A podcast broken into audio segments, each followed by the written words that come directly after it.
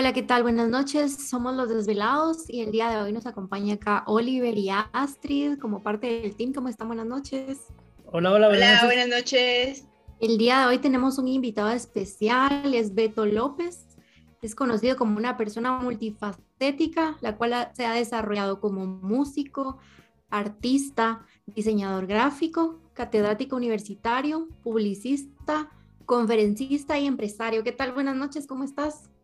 Hola Beatriz, hola Oliver, hola Astrid, pues muy bien, muchas gracias. Ya solo faltó ahí que vendo cocos, arreglo zapatos y de todo, pero sí, hacemos de todo para vivir en Guatemala. Muchas gracias por la invitación.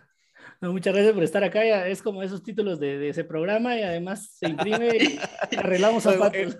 En Guatemala, en Guatemala sí hay que entrarle, o sea, en Guatemala le hacemos de todo, pero es una de las ventajas del guatemalteco. O sea que le entramos a todo y chapuceamos todo. Eso es bueno también. Sí, sí, tenés razón. Había, un paper que leí en el, que era del 2014, que hablaba del emprendimiento en estos países en vía de desarrollo, que es más grande, digamos, que, que en los países primermundistas. ¿Verdad? Pero buenísimo. Muchísimas gracias, Beto, por, por, estar acá con nosotros. A ustedes. Eh, pues como te comentamos hace poco, digamos, eh, nosotros somos gente de IT, digamos, pero eh, estamos tratando de generar contenido para, para nuestros compañeros que también están metiéndose un poco en estos eh, ambientes que, que, ahora tenemos que hacer de todo un poco y además formar equipos multidisciplinarios. Entonces, tal vez para, para, empezar un poco la plática, tal vez si quisieras contarnos algo de, de, si has tenido experiencias interactuando con gente como, como rara que a veces nos llaman, o weird, como nosotros de sistemas, digamos, con gente de IT, y, y cómo te ha ido, cómo, cómo ha sido esa comunicación. No son raros, lo que pasa es que hay que comprenderlos, les digo yo. igual los diseñadores, o sea, eh, el diseñador es aquella persona que molesta muchísimo en la clase y cuando tienen que ir con, con, la patoja o con el patojo a echar casaca ya no pueden hablar. Pues entonces yo les digo a ustedes, yo no sé porque en la clase hacen de todo, pero ya afuera ya, ya no se pueden expresar. Yo creo que todas las profesiones somos así, tenemos por ahí un poquito de introversión y de extroversión, porque igual ustedes eh, son demasiado buenos en una computadora, atrás de una computadora. Yo siempre he creído y siempre he pensado que los ingenieros son demasiado pensantes y muy capaces, o sea, pueden solucionar muy rápido las problemáticas que otras profesiones no.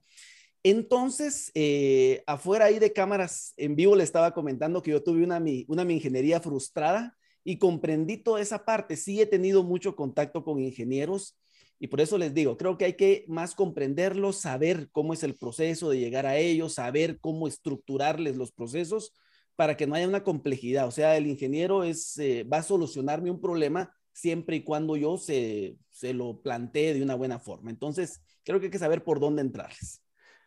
Nada, buenísimo. Muchas gracias. Bueno, bueno, sí, sí, definitivamente la, la comunicación, digamos, es, es algo, algo súper importante, creo yo, ¿verdad? O sea, la escucha activa y además entender que, que de alguna manera, por el hecho de que estamos como todo el tiempo en la computadora, nos comunicamos distintos, ¿verdad? Sí, total, total. Yo creo que, eh, aunque el diseño, la publicidad y todo esto de la comunicación y la ingeniería, eh, tenemos, no tenemos tanta interacción como un médico, como un abogado, como un auditor, etcétera, eh, eso nos hace también seres más de escritorio y seres más de computadoras, pero mm, eso es lo que nos hace diferentes en nuestras profesiones, creo yo. Sí, cierto. Y, mira, digamos, has trabajado en diseño de, de, productos de software, digamos, seguramente en toda la parte de, del cliente y cómo el cliente percibe el, el, diseño y qué es lo que necesita. ¿Has tenido alguna experiencia trabajando, digamos, con, con un equipo un poco más grande, digamos, que usualmente a veces se contrata solo a un programador que haga todo? Pero en el, en el caso de ya buscar un producto que tenga más valor, en donde ya le demos la importancia a toda la parte de, de la experiencia de usuario y eso. Eh, sí, em, dentro de las empresas que, que, que, tengo en copropiedad, ah, tengo una empresa que se llama ANMET, que es Análisis Métricos de Datos, en donde trabajo con, con personas eh, de ingeniería. Unas están en Miami y otras están en Austria. Y la forma de trabajar es totalmente distinta eh, en ingeniería. O sea, me doy cuenta que uno es una, la plataforma de Austria es un digital science para crear canales institucionales. Tal vez ustedes los han visto que en cooperativas, que en bancos, en donde se pasa toda la publicidad. Pero atrás de todo eso de la publicidad está todos los ingenieros que hacen el dashboard y todo lo que está atrás, ¿verdad? Entonces, ellos a veces tratan que uno los apoye y ellos me dicen, mira, te voy a mandar el punto JSON para que lo abras Y yo sin saber qué es el punto JSON, ¿verdad? O sea, me tengo que googlear y me meto a, a ver qué me están diciendo porque obviamente eh, Europa sí nos lleva pasos de todo esto, ¿verdad? Miran las cosas un poquito más eh, sencillas a lo que lo miramos los latinos, pero ¿qué le aplaudo al latino? Les pongo el caso de esta misma empresa que hacemos reconocimiento eh, facial. Todo está dedicado al marketing, o sea, el digital signage es para pasar marketing y el reconocimiento facial es para medir el comportamiento del consumidor en centros comerciales, pero obviamente atrás lo hace un ingeniero. Entonces, cada vez que me comunico con ellos, eh, es como que habláramos dos vías. Yo trato de comprenderles, pero sí creo que, a veces el ingeniero piensa que todos somos ingenieros y que ahí les va y conéctense y abrí, dale clic y, el, sí, y el DLL y, no es así. a, mí, a, mí, me ha gustado y me meto, pues, pero sí, a veces es difícil. O sea, siempre creo que debe haber alguien en medio que como que descifre o interprete lo que los ingenieros nos dicen. Eh, pero sí, me ha tocado muchísimo. Ah, buenísimo. Y, hablando de esta parte de que hay alguien en medio, digamos, ¿qué, buenas prácticas o qué metodologías como, como aconsejarías para esa comunicación efectiva, digamos, entre lo que el cliente te dijo, en lo que ustedes como marketing y diseño plantean como para que sea adecuado y la parte de la gente que está desarrollando realmente esta parte. Buena pregunta, Oliver, porque lastimosamente el cliente tiene un tope con el ingeniero o todas las personas de sistemas, porque ellos quisieran expresar como lo que quieren, pero obviamente es muy difícil a dar como que un algoritmo, ¿verdad? Precreado de lo que se va a hacer. Nosotros le llamamos un brief a lo que nosotros queremos hacer. Yo sí considero que en medio de todo proyecto debería de haber una persona multifacética y yo siempre he creído que nuestros países latinos les hace falta esa persona, que es la persona de nosotros en las agencias de publicidad le llamamos tráfico o trafficker y dentro de la ingeniería debería de haber una persona que traduzca la parte de aquí para acá. ¿Por qué? Porque he visto muchos proyectos también fallidos porque mandan mala información y tal vez no era la edad lo que querían, sino lo que querían era saber eh, la demografía del lugar o, el ciclo de la edad y no querían una edad muy específica. El cliente me ha tocado que dicen, ay Dios, pero si solo le tiene que cambiar el botoncito, pero atrás de eso hay, una programación inmensa, pues entonces el ingeniero se pelea con el cliente y yo sí creo que la persona que está en medio, que a mí me ha tocado muchas veces ser, le explico, mire, doña Panchita, fíjese que no es tan simple como esto. ¿Y qué hago? Yo lo traduzco a lo que ellos hacen. Supongamos que es una panadería y que quiere una aplicación. Yo le digo, mire, doña Panchita, es como que yo llegara con usted y le dijera, doña Panchita, disculpe, pero si solo me va a hacer 100 franceses. O sea, así de simple, o sea, ¿qué tiene de malo? Ah, pero si en francés me va a llevar dos días. Lo mismo pasa con ingeniería, le digo yo. O sea, usted le está pidiendo a alguien que cambie un botoncito, pero atrás de eso hay masa, hay, hay meterlo al horno, hay que enfriarlo. Entonces yo sí creo que es importante como que un traductor o alguien en medio entre cliente eh, y, y la parte de sistemas. Creo que es importantísimo que lastimosamente se caen los proyectos por no tenerla. Excelente, Ana. Fíjate que eso que mencionaste es súper importante y de hecho sí existen esos roles. Lo que sucede es que muchas empresas no los manejan. En este caso sería, bueno, en mi opinión, no sé qué dirán aquellos, pero sería un business analyst que es el encargado de ir con el cliente, tomar requerimientos y como decís tú, los traduce, ¿verdad? Porque al cliente no le va a ir a hablar con lenguaje técnico pero tiene que tratar de tomar toda la información posible del cliente y traducirlo a un lenguaje un poco más técnico para que un developer entienda. Y de hecho, el business analyst normalmente no tiene tanto contacto directo con el equipo, o sea, sí tiene contacto, pero tiene que haber un rol, por ejemplo, si manejas eh, una metodología Scrum, tendrías un Scrum Master. Entonces, ¿por qué necesitas dos roles así? Porque por ejemplo, el business analyst va a venir y va a ver la perspectiva del cliente, pero tiene que haber alguien como que organice o facilite las cosas para el equipo, que lo vea desde la perspectiva del, developer o en este caso también de los diseñadores que trabajan en el equipo para poder como llegar a acuerdos a tiempos reales y a cosas más realistas, ¿verdad? Y no como decís tú, solo es un botón, hágamelo en una hora, hay uno así como, pero es que no es así. Y bueno, ya hablando de esto, ¿Tú qué tan importante crees que sea un buen diseño involucrado, ya hablando de, sistemas, ¿verdad? O sea, con un equipo de programadores y tú trabajando con ellos, ¿qué tan importante es que sea un diseño en algún producto? Oh, muy importante. Yo creo que uno, muchos de los fracasos que ocurren dentro de las aplicaciones o la experiencia del usuario es precisamente una mala ejecución del diseño. Em, me he topado con compañías que han desarrollado para cámaras, entiéndase, eh, cámaras de comercio o cámaras de industria, en donde son excelentes ingenieros, pero la experiencia del usuario es mala. Y, eso atribuye a muchas cosas, ¿verdad? No solo la aplicación y cómo se va a manejar, sino también la atracción. Entonces se vuelve muy complicado, ¿verdad? Eso lo, está, eso lo vemos muchísimo en los bancos de Guatemala y de toda Latinoamérica, porque hace falta un diseño amigable y eso creo que nos hemos peleado toda la vida eh, y, y encierra muchos roles que las personas no entienden. Es decir, le echan toda la carga al ingeniero diciéndole, ah, pero si estudias de ingeniería tenés que saber experiencia de usuario. Sí, pero posiblemente el ingeniero no es experto en tipografías, colorimetrías, jerarquías, modulares, etcétera, y, entra un diseñador. Y luego la experiencia de la venta son otros 10 centavos, ¿verdad? Ya entra el mercadólogo y luego el comunicador.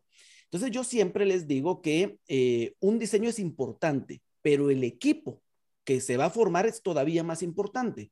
Lastimosamente, yo creo que mucha gente, y te lo comentaba por lo que dices de, tuve una experiencia con una corporación grande en Guatemala, en donde tuvimos un contacto con Business Intelligence, y el problema era que era una persona muy teórica. Y entonces ella sabía qué tenía que hacer, pero sin embargo ella no ejecutaba nada. O sea, tenía maestrías, doctorados, pero no sabía ejecución a la larga. Entonces es como que yo le vaya a dar a un agrónomo eh, que salió de la universidad pero no tenga nada de experiencia en mover tierras. Entonces yo sí creo que es importante el diseño y sí creo que es importante el tener un, un contacto medio entre los dos, totalmente importante. Mira, y nos comentabas un poquito de que para que no fracase, digamos, la aplicación, eh, tendríamos que saber cuál es la manera correcta de comercializar el software. Sí.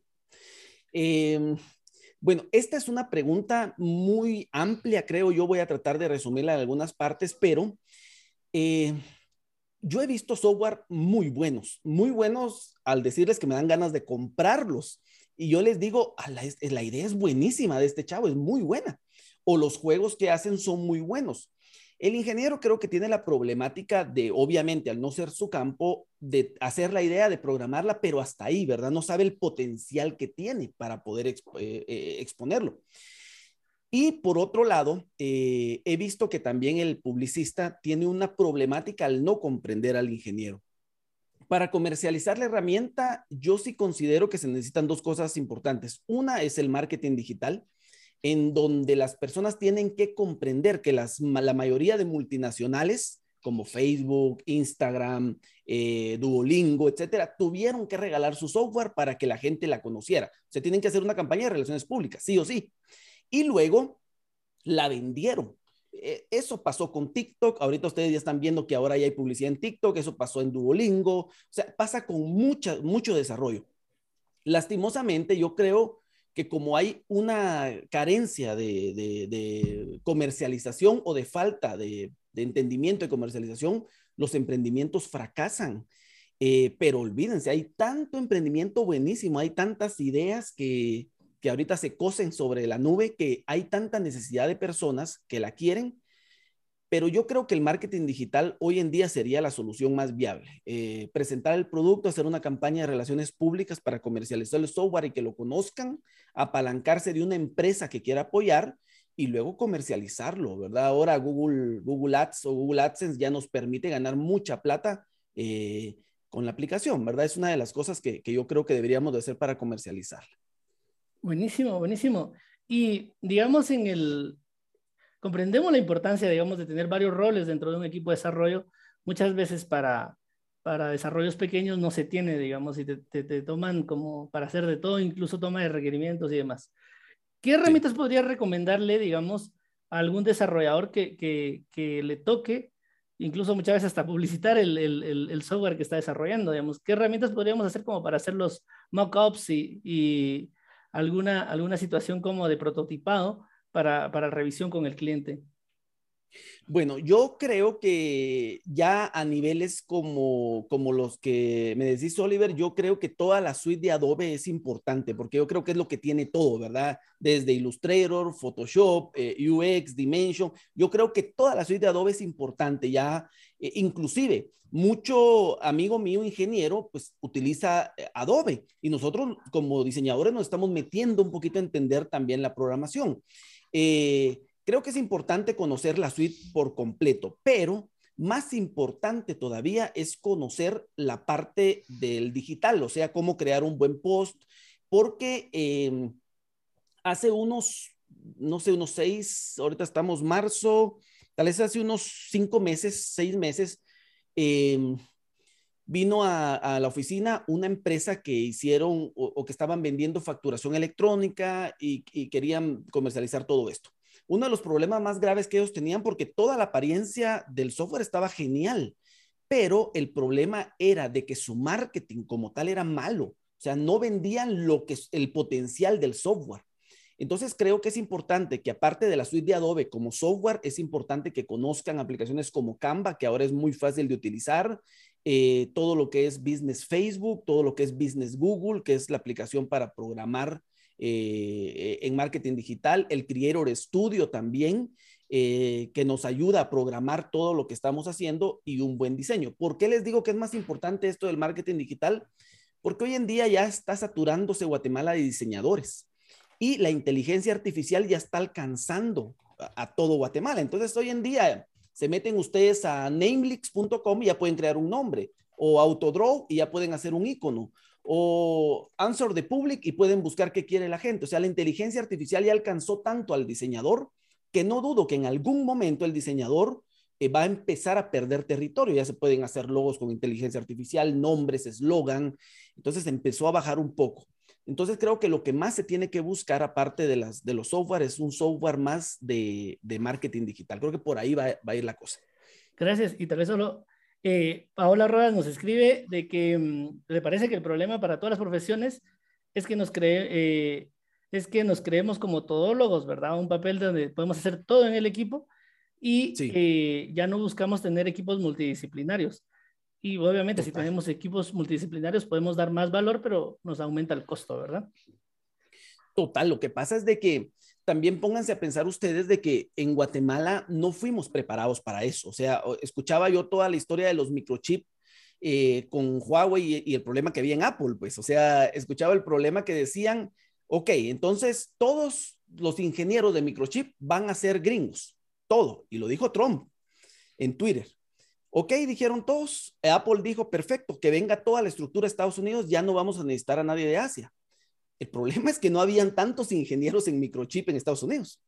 En China sí. Entonces, ese es un problema, ¿verdad? Si ni Estados Unidos lo tiene, mucho menos Latinoamérica. Entonces, es un problema que, que el por qué... Que son eh, asiáticos todos, sí. sí, sí, es que... son super pilas, ajá.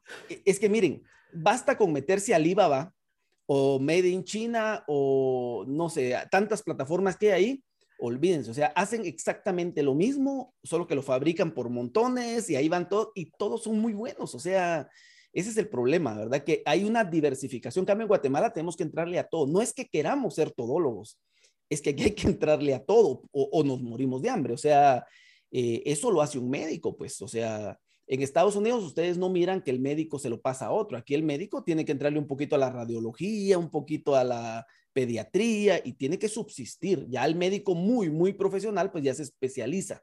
De lo contrario, creo que todos pasamos por esa parte. Y mira, em, te queríamos pedir algunos tips, que nos des algunos tips para cuando nos toque trabajar con una persona de diseño. Nosotros como, como ingenieros que te mencionábamos hace un ratito, que somos meros introvertidos, ¿qué actitudes que te gustaría que, que te gustaría encontrar en los ingenieros para hacer de este join algo más agradable?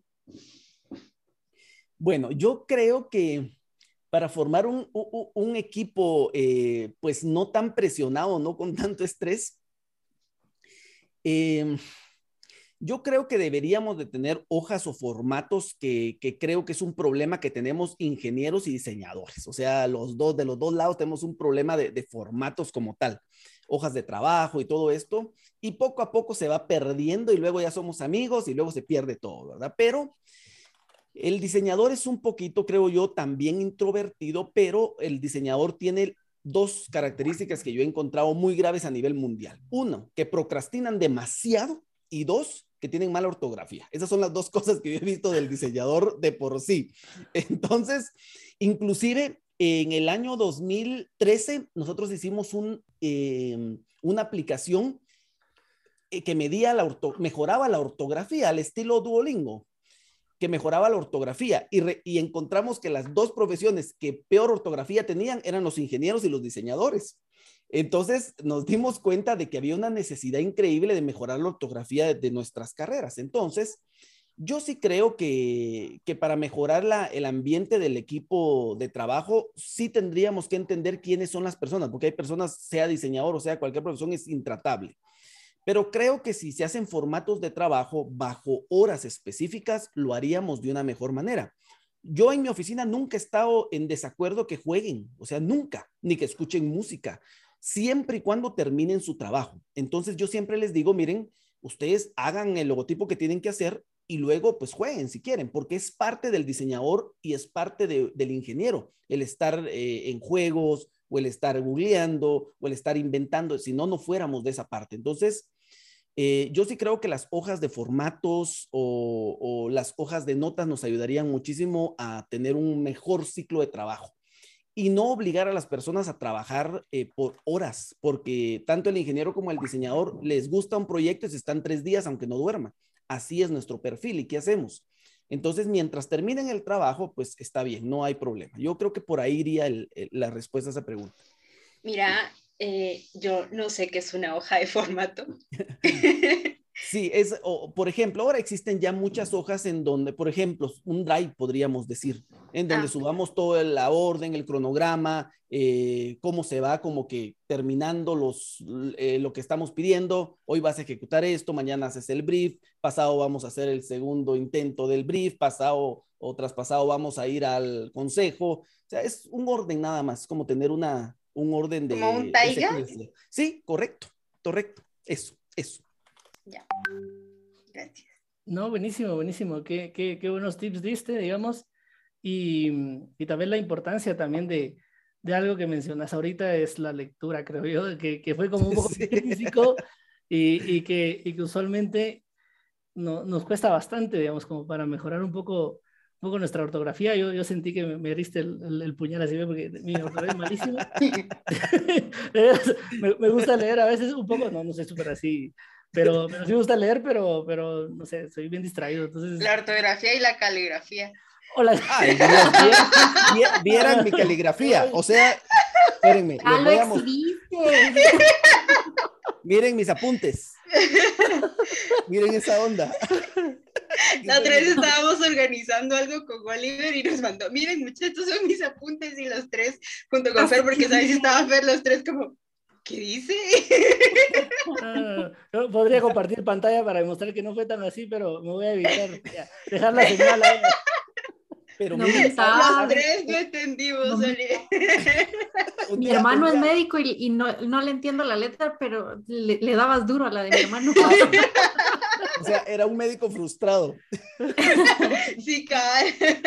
Un día me puse a pensar por qué tengo tan mala letra y, y la verdad me retaron a hacer una buena letra y la pude hacer y supongo que ustedes también. El problema radica en que queremos escribir algo muy rápido y psicológicamente lo hacemos porque queremos terminar la solución. A eso se, a eso se debe que escribamos muy rápido. Si ustedes escriben inclinado, esto va para todos nuestros oyentes, si escriben inclinado es porque quiere terminar rápido el proceso. Los que escriben un poquito más, no tengo aquí hojas de, miren este, está mejor a la mía, o sea, la mía ni se entiende. Miren mis post-it, es saber qué dice ahí, ¿verdad? Y más inclinado, o sea, o sea así estamos todos. Y, y, tal y que escribimos. Cabal, estoy viendo aquí todos mis post-its y sí. sí Donde estoy apresurado, que así. Ya, ya, me ya me analizó una psicóloga y un día hablábamos de este tema y me decía, es que no es que sea malo, es que para ti escribir no es una prioridad. O sea, para ti no es importante el escribir, o sea, lo vas a terminar rápido, para ti no es un chat, sino tal vez un mensaje de voz, para etcétera, ¿verdad? Pero porque nuestros perfiles así son. Entonces, no es o lo dejas anotado en la, en la, laptop o en tu teléfono, haces una nota, porque no tienes un lapicero y un papel y si lo tienes lo puedes perder. Total. Pero notas a ella. Total, o sea, los que tienen Alexa no saben cuánto ayuda ese aparato a que le recuerde a uno la vida, porque ahora ya no escribe uno.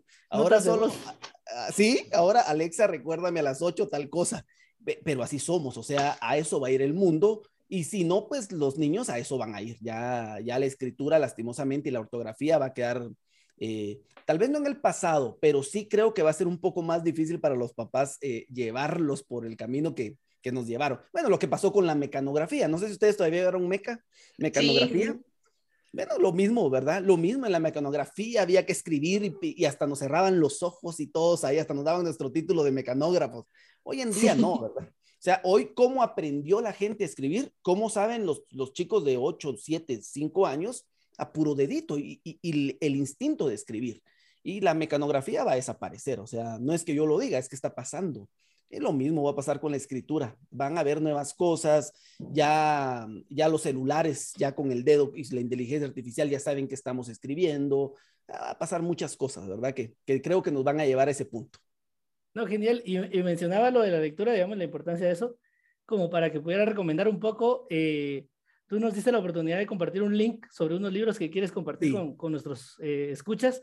Para comentar un poco ¿qué, qué, libros pueden encontrar ahí y cuál sería la importancia de esto, además de la ortografía que ya, ya nos dimos cuenta y por ahí que pasen a la librería a comprar un su, un su cuaderno de doble línea, póngalos si se puede, porque después le critican a uno en el podcast. Y saben qué es lo malo, de verdad, saben qué es lo malo, que yo era bueno en caligrafía. Era bueno, yo no sé por qué, bueno, era bueno en caligrafía, pero siempre escribí mal. ¿Me entienden? O sea que llega un punto en donde si nosotros nos proponemos lo podríamos hacer. Lo que pasa es que no nos interesa. Porque yo era bueno para los, era bueno para los circulitos, pero era malo para escribir. Planos de óvalos y todo. óvalos y estrellitas, era buenísimo. Bueno, contestando lo que dice Oliver, em, yo les, ahí les dejé un link, eh, no sé si lo colocaron o lo vamos a colocar luego, ya está en los comentarios. Eh, ah, bueno, excelente, ya está en los comentarios. Les dejo libros porque siempre después que doy una charla o un webinar o, platicamos así muy, muy bonito como con ustedes, trato de dejar algo a cambio porque creo que muchas personas han tenido la necesidad, más no han tenido la oportunidad. Entonces ahí dejo libros de finanzas, dejo libros de publicidad, dejo libros de marketing y de diseño eh, ahí siempre, en el repositorio, siempre voy subiendo libros que encuentro, que me mandan, y yo siempre los voy dejando porque creo que es importante. Ahí, tal vez la oportunidad que no tuvimos nosotros, espero que les pueda servir a ustedes eh, ahí en el link que les dejamos.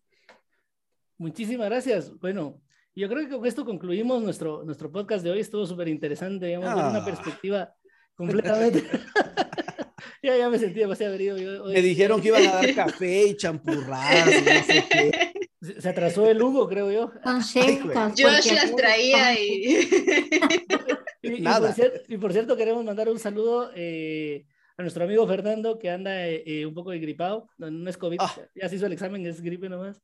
Y, a saber, que eh, muestre, que muestre el examen. Que muestre el examen. Lo vamos a publicar aquí.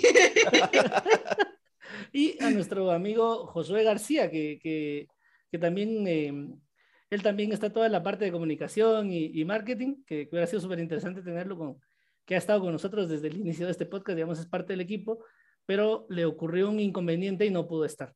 Y entonces, muchísimas gracias, Beto, por, por tomarte el tiempo, por compartir con, con todas las personas que estamos acá y con nosotros. Eh, nos la pasamos súper bien, así que muchísimas gracias. No sé si quieres dar algunas últimas palabras o, o algo por ahí. No, a ustedes, muchas gracias por, por, la invitación. Astrid, Beatriz y Oliver, muchísimas gracias por el tiempo. Yo siempre he creído que compartir es lo mejor que puede existir. No saben cuántos emprendimientos he logrado realizar solo por hablar. Y me doy cuenta que aunque la universidad ayuda mucho, ayuda mucho más una conversación, porque allí es donde viene el tip o ahí es donde da la idea o ahí es en donde le dicen a uno, mira, fíjate que yo hice o yo entré por tal lado, o el simple hecho que le digan a uno, mira, no hay que entrar por esa frontera de, México para acá, mejor entrar en la otra. Con una cosita tan simple de 30 segundos le puede cambiar a uno la vida. Entonces, pláticas como las que hacen ustedes creo que son interesantes. Gracias por invitarme y espero que sigan por muchísimos años más. Muchísimas gracias. Y, y por último, y no menos importante, agradecer a Glass Collective que nos permitió poner su música. Así que como que termina un poco con, con, la música de ellos. Así que muchas gracias también a todas las personas que nos están viendo en Facebook, a los que nos comentaron. Y eh, pues un gusto estar con ustedes compartiendo otra vez. Que tengan una muy buena noche. Gracias. Adiós.